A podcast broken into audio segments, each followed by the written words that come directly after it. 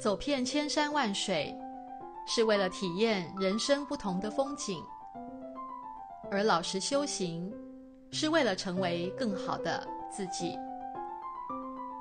欢迎来到克莱尔的深夜食堂。今天要分享的是由离局半开撰稿、上福地编辑的《身在红尘中，人在世上练，修行人也需拘小节》。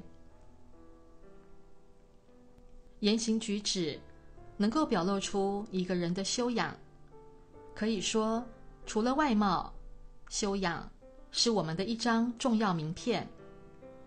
我们都知道，第一印象很重要。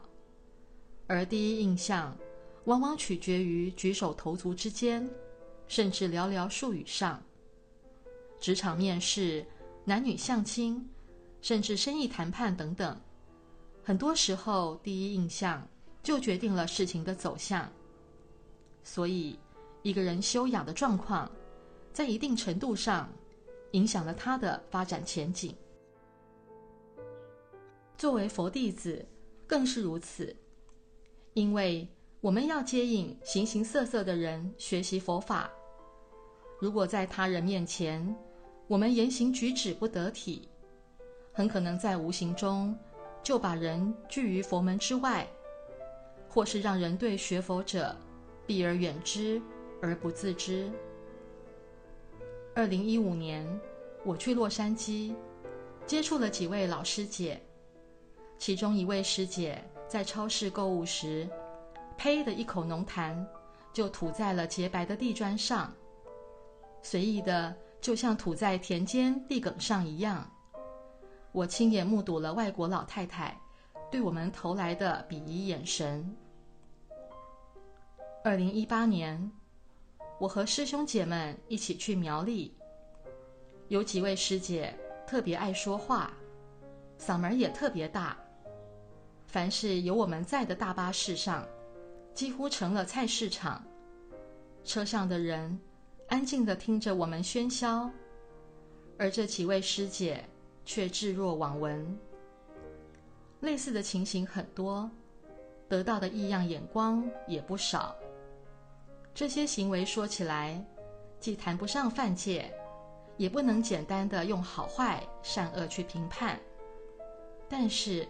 就是会影响一个人的形象，影响佛弟子的形象。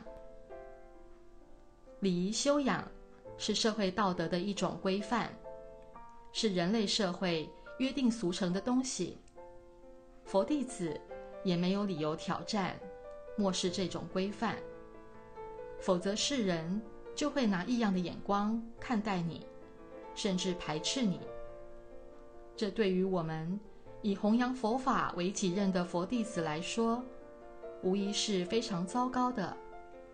我们需要世人认同的目光、欣赏的目光，甚至仰慕的目光，而不是异样的眼光。我记得有位师兄曾跟我谈及刚接触正法时的感受。刚接触正法没多久，就逢寺庙开法会。于是随大家一起坐船去寺庙，一路上认识了很多师兄姐，看到一些师兄姐的言行举止，心中不禁大为反感。事后他对我说：“这些人的行为举止太不讲究了吧，却张嘴闭嘴，满口佛法大道理，实在难以接受。时间久了还好。”感觉这些师兄姐其实很善良、很虔诚。值得庆幸的是，这位师兄法缘深厚，否则极有可能因为接受不了部分人的言行而离去。我的姐姐就是个特别挑剔的人，总是能举一反三，联想很多，有一个不好的点，会预设到很多面上去。我曾多次与他交流，试图让他走进正法，可是他总是给我这样的开场白：“就你们那帮人呐，快拉倒吧！”甚至有人直接给我一句话：“就那个素质还学佛啊？”每次听到这样的话，我都充满无力感。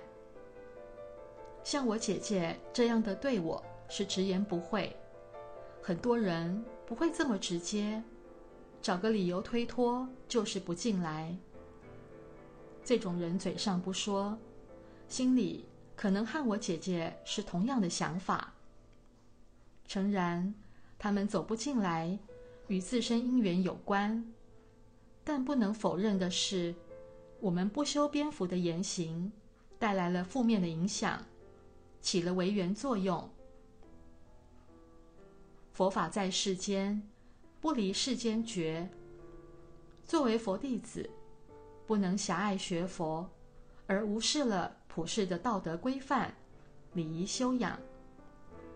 我们要跳出尘世轮回，不代表可以藐视世法。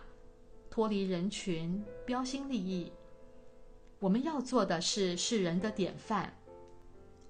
佛法也没有否定世俗中的一切。南无第三世多杰羌佛就告诉我们：如果连个世间好人都不是，哪里可能是佛菩萨呢？所以，我们要纠正脱离世法而修学佛法的观念。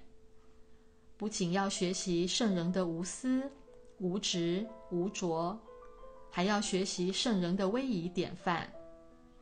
试想，一个行止乖张、粗俗无礼的人，却在满口讲佛法大道理，是一种什么感觉呢？你会听这样的佛法吗？你会相信一个俗不可耐的人能讲出什么大道理吗？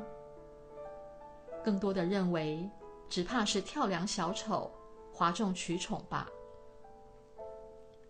孔子云：“恭而无礼则劳，慎而无礼则喜，勇而无礼则乱，直而无礼则绞。”意思是说，恭敬而不懂礼，就会不晓得应对，烦扰不安；谨慎而不懂礼。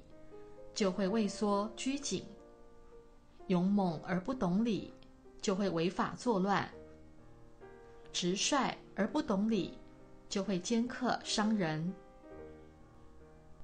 可见，缺少礼仪修养，我们处事就会应对乏陈，进退无度。如此学佛，实在是不得精髓，只在表皮。